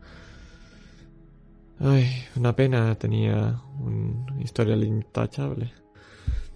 Impecable. Eh. Es como... Sigue apuntando. Pero lo importante no es esto. Lo importante es lo que hacía Sebastián Bach. Volvamos por lo que hacíamos. Eh, Tania, ¿me dejas ir a llamarle? Puede hacerlo en la hora del patio, Rubén.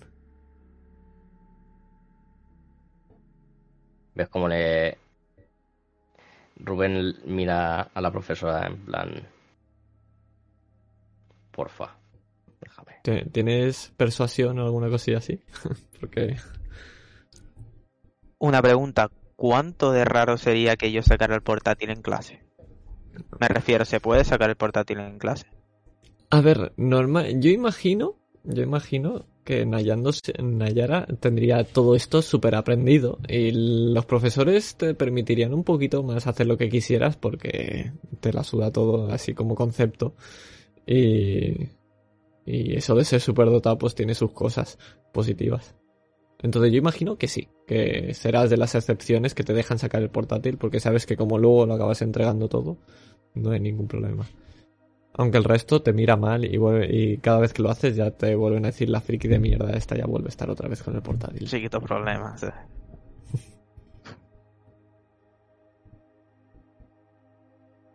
Pues yo, yo lo que él lo hace, yo sacaré el portátil. Quitaré el sonido, obviamente, por si acaso. Y entraré al, a WhatsApp web. Y le escribiré a, a Víctor.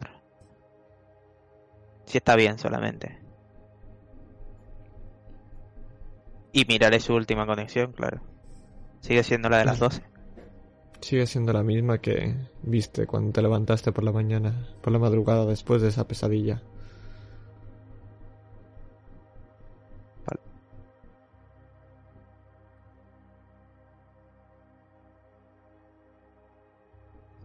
Se inmuta al ver a Rubén mirarle pidiéndole que, que le deje por favor salir. Eh, ¿Has tirado? ¿Has lanzado? No tiene persuasión, creo. Yo, bueno, No. yo al menos no veo que tenga persuasión en su Vale. ficha. Debería tener algo. Tírame un... En principio un de 100. A ver. Embaucar, Embaucar sería así, o algo así. Espérate, te Vale. miro en tu ficha. Eh, Embaucar, quizá oratoria si quisieras. Sí. mm, diría más embarca, embaucar porque oratoria. Vale, pues. Un 50. Vale. Vaya. Desgraciadamente, la profesora te dice: No, Rubén. En la hora del patio podrás hacerlo. No pasa nada. Una hora más, que más le dará tanto a ti como a Víctor. Y sigue Queda mirándola fijamente. ¿Estás sentado a mi lado? o estamos separados en clase. Eso depende de vosotros. Yo me imagino que, que sí estará cerca. Pues te daré la mano cuando intentas replicar por última vez. Déjalo y atiende. Pero ves que no te estoy señalando la pizarra, sino el portátil. Y escribo en el como si le fuera a mandar un mensaje. Mira la última conexión. Días Rubén saca el móvil. Y mira la Pero mira lo del portátil. Ah, que, ah, que estás justo al lado. Claro. Vale, pues Bueno, si, si llega, si no, míralo en tu móvil, da igual. lo miro en el portátil. Escuchas un comentario mientras lo haces, muy flojito. Esta es de una chica que está a dos sillas de ti. ¿Qué querrá de ese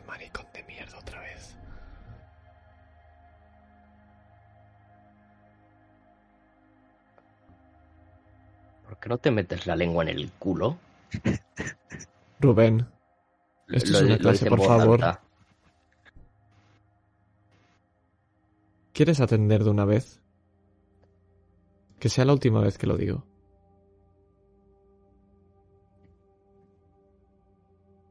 ¿Sabe qué, profesora? Me voy de aquí.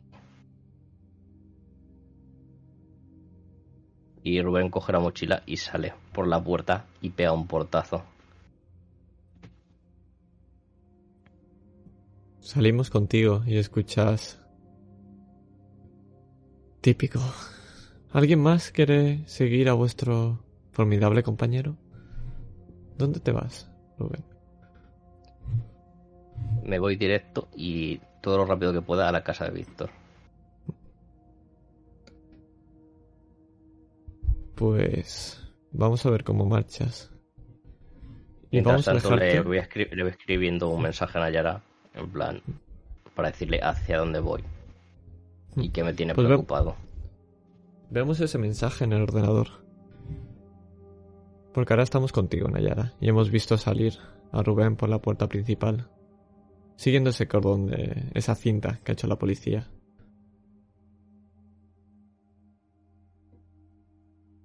Y en tu cabeza vuelve otra vez esa nota. ¿Cómo puede ser que sea tu propia letra? ¿Tendrá algo que ver con Víctor?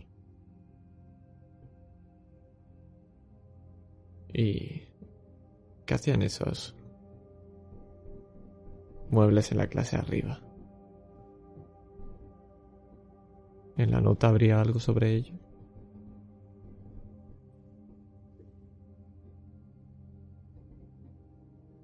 Y dejamos ahí. Y ahora le voy a dar paso a que Alejandro me describa, me describa su apartamento. Te pongo una canción, pero si tú quieres cambiarla, adelante. Está de puta madre. Vemos cómo desde eh, un ángulo, un plano que está encima de una mesa, imaginemos la cámara encima de la mesa, vemos como un libro, un pesado grimorio, cae encima de la mesa. Belial es representado con el elemento tierra. Se le considera como el punto cardinal este. Esta es la representación suya que se hace en el diccionario infernal. Mago del infierno. Su pecado capital es la envidia, creo. Orgulloso, soberbio, así lo definen las escrituras.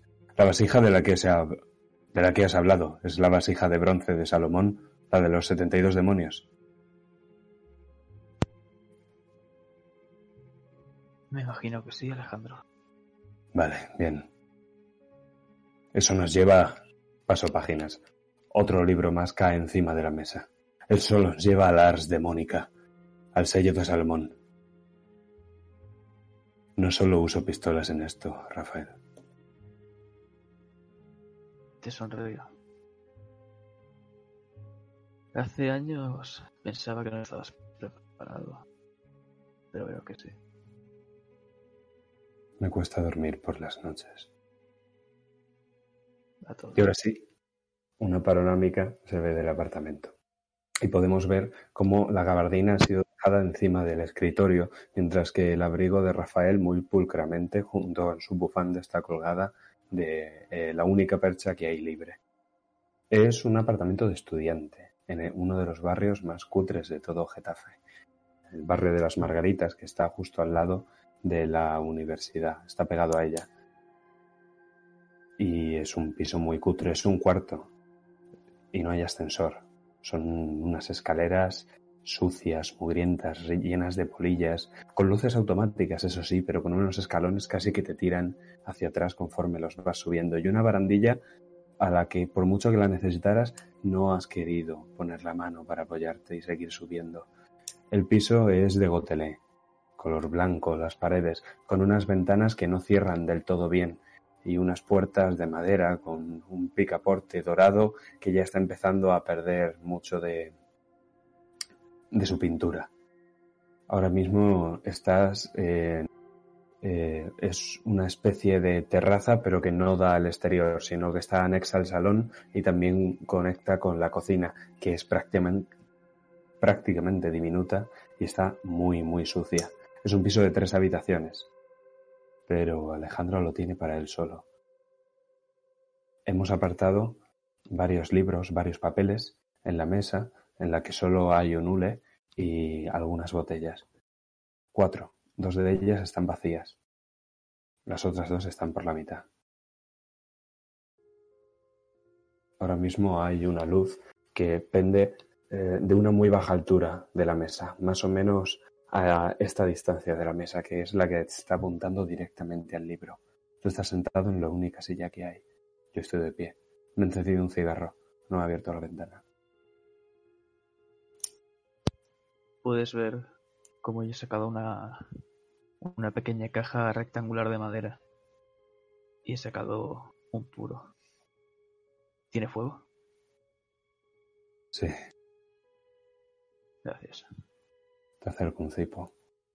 Probablemente vale más que todo lo que has visto hasta ahora, excepto estos grimorios. Sobre mi escritorio has visto muchos, muchos más. Hay tratados de ocultismo, de psicología, hay mucho sobre chamanismo camboyano, hay sobre tribus africanas y sobre psicología. Tratados de Freud y de Breuer sobre la hipnosis y también al- algo de literatura secundaria, también sobre la propia hipnosis.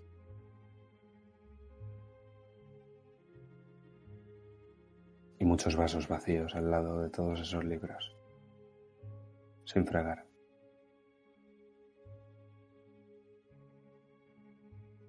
¿Quiere algo de beber? No, gracias. No consumo alcohol. Me desagrada. A mí también. Miro las botellas vacías. Exhalo el humo.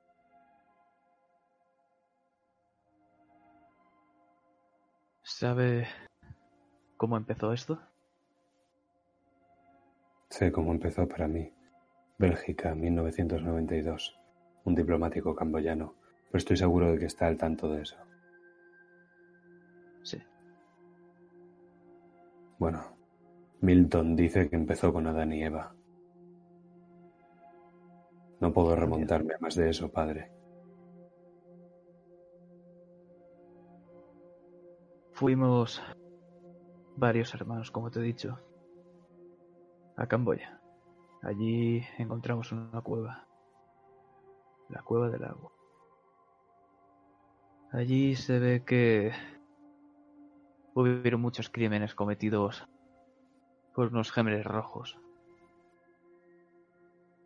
Se ve que tal fue la crueldad que sucedió en esa cueva que abrió las puertas del inframundo e hizo que saliera.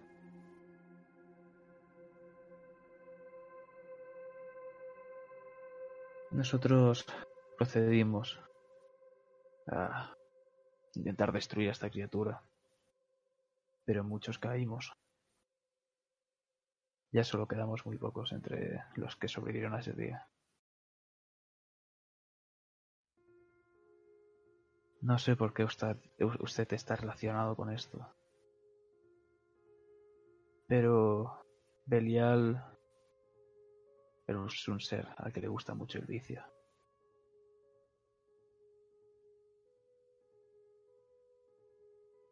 ¿Por qué se fija en usted?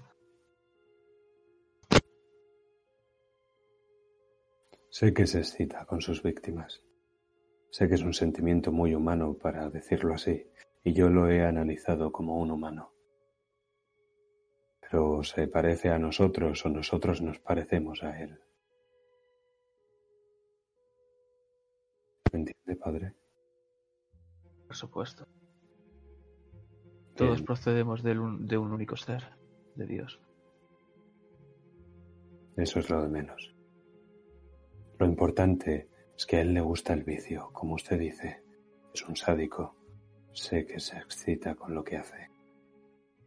Y también sé que dentro de su soberbia se considera superior a todo.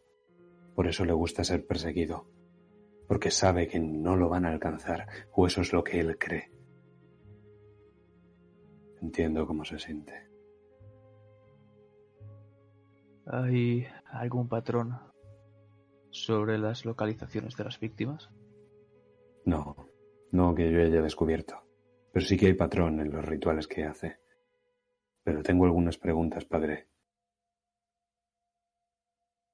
Adelante. Usa la sangre. Las víctimas apenas tienen sangre con todas las heridas se desangran. Algunas, de hecho, el desangramiento es la causa de la muerte directa. Suele llevar un cubo o algo así. Traslada la sangre. No sé bien si es un cubo o una vasija. Aunque la vasija está cerrada, necesito una llave pequeña.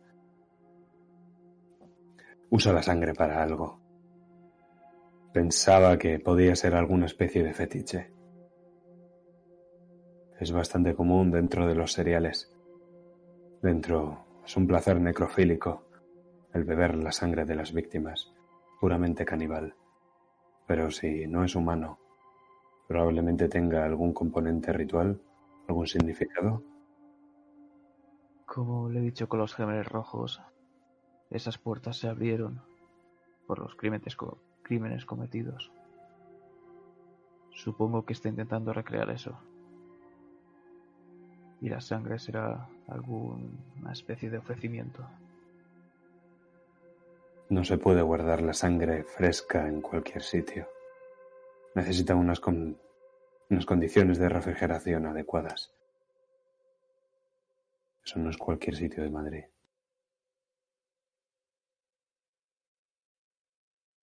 ¿Dónde cree que está? No lo sé. Un hospital, una morgue, algo como un congelador, un enorme matadero, una carnicería, tienen esas cosas. Pero por lo menos ya sé que no tengo que buscar en una puta discoteca.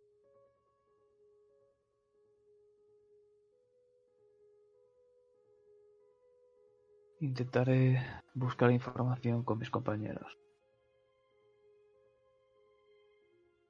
Sí, yo también tengo que hacer un par de llamadas. Tal vez podríamos empezar intentando buscar zonas en las que esté el fenómeno conocido como xenoglosia. No sé si están al tanto. Xenoglosia sí, Sí, hablar con una voz distinta. Sé que es bastante común en posesiones de demonio y en los exorcismos. Gente que jamás había ido a colegio o algo parecido, de momento habla un latín perfecto. Conozco algunos casos de Gemer. Relacionados a Wamatse, me refiero. ¿Y a quién si no va a ser? Sí. ¿Sabe cuál es su próxima víctima? ¿Tiene alguna pista? Tengo más de una. Ha cometido muchos fallos. Esta vez se ha pasado dejando las miguitas de pan. me está dando putas rebanadas. Y al final voy a ser yo quien lo haga. Sea con mi pistola o con esto. Pongo mi dedo sobre el sello de Salomón, que es una especie de círculo intrincado en negro sobre blanco, extremadamente complejo. Salomón grabó esto sobre la vasija para contenerlos a todos dentro. Y había una llave, una clavícula, pequeña llave en latín, que era lo que abría la vasija.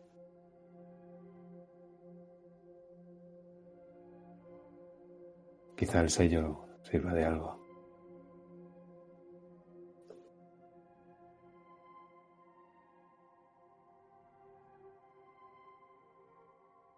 Estoy reflexivo.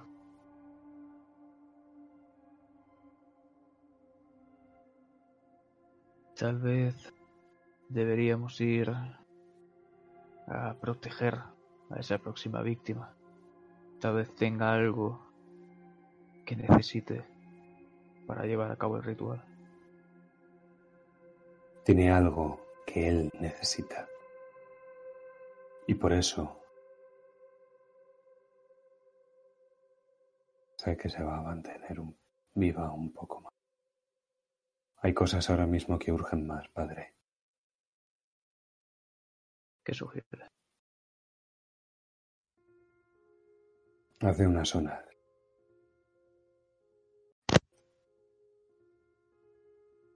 Cayetana Fernández de Pons, notaria, embarazada, ella y su hijo. El espejo pesaba cerca de 80 kilos en un piso sin ascensor. Alguien tuvo que subirlo ahí y la etiqueta todavía seguía en el espejo, una tienda de antigüedades. Está cerrada, habrá que ir mañana. Pero le digo que a las siete de la mañana estoy en la tienda o en la casa del propietario. Antes de eso, esta noche hay algo. Unos almacenes. Un precinto de plomo. De unos contenedores. Un polígono industrial muy cerca de aquí. En sector 3. Getafe. Empresa Hajing. No me extrañaría si me dijeran que es camboyana. Y tampoco si tuvieran un refrigerador.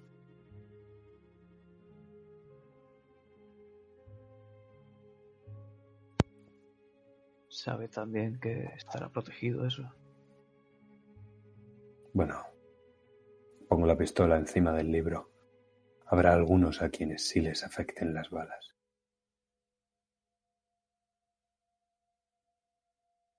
Suelto una carcajada. No puede ir solo por ahí pegando tiros, ¿eh, Alejandro. No, no voy solo. Se viene conmigo. ¿Cree que un pobre anciano va a poder pegar tiros a la gente? No. Pero Dios está de nuestro lado, ¿verdad, padre? Eso siempre, Alejandro. Eso siempre. Pues vamos a mandar al infierno a ese hijo de puta. Te tiro el abrigo. Me lo coloco casi en el aire.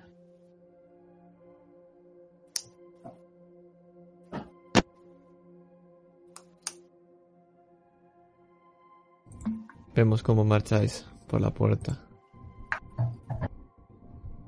Se cierra. Tenéis una dirección. Pero Nayara todavía no. Porque seguimos ahí delante de ese portátil.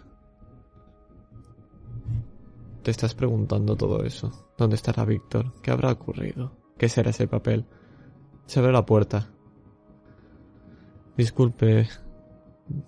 Debemos llevarnos un momento a la señorita Nayara. ¿Es posible? Ves a un policía, uno de los que estaba en la entrada. Sí, claro. ¿Algo grave? Es algo que tenemos que comentarle. Volverá enseguida. ¿De acuerdo? Nayara, por favor, ¿puedes acompañar a la gente? No voy a abrir la boca. Pero voy a coger el portátil. Lo voy a guardar en la mochila y me voy a llevar todo.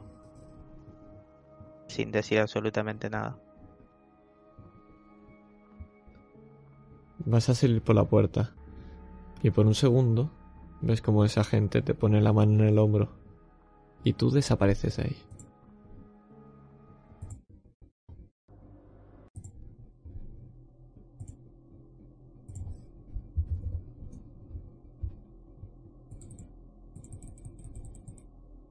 Para ti todo se hace oscuro. Es de noche. Estás... Parece que en la clase. ¿Todavía está todo bien? Todavía. Vemos como una de las puertas se abre.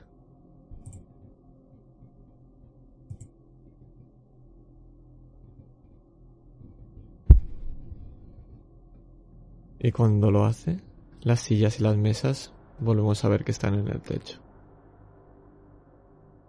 Y hay algo en el centro del aula, eres tú. El que ha abierto son las voces del... Es el conserje que estaba dando voces a dos personas que están en el pasillo. Y sientes que esa presencia, tú misma, se abalanza hacia la puerta y lo que haces es desparramarte contra la pared. Es como si fueras una mancha, un líquido de petróleo o un líquido viscoso negro que se coloca en el marco, formando un arco.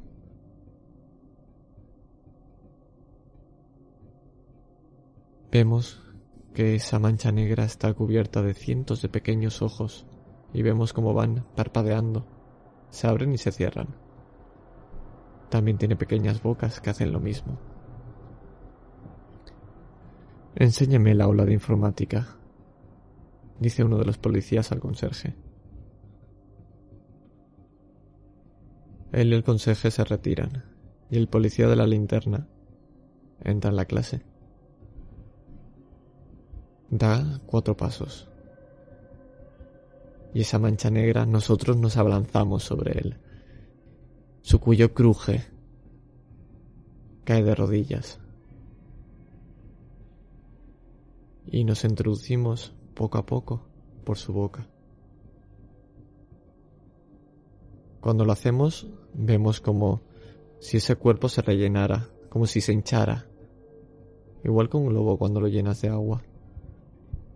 Y se levanta, justo cuando su compañero reaparece el, por el umbral ¿Va todo bien? El policía muerto recoge la linterna. Sí, todo bien, solo he tropezado. Oye, fíjate en eso.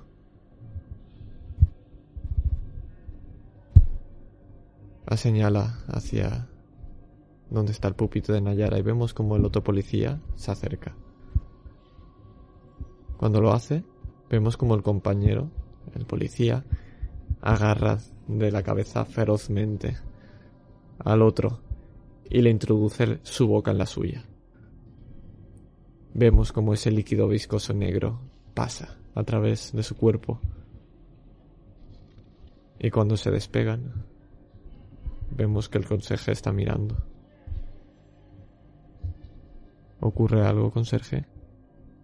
¿Ve algo que le agrade? El conserje se aparta lo vemos que está bochornado. Los policías se miran por un segundo y miran hacia tu pupitre, Nayara. La mesa empieza a girar lentamente y se pone contraria a la dirección de los demás. Es solo cuestión de tiempo que venga. No podrá resistirse la tentación de mirar. Y vuelves en sí. Y ahora estás delante de Rubén y de dos policías. Estos son los dos policías que acabas de ver. Tírame estabilidad mental.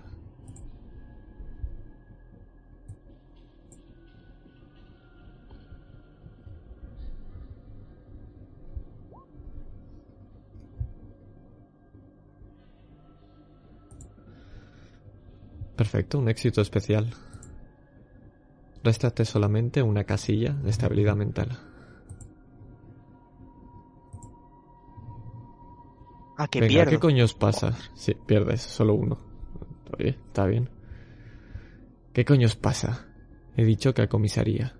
No hay nada que pensar. Vamos. Y os dejamos ahí. A Rubén, que te han parado justo cuando salías. Y pocos minutos ha salido también Nayara.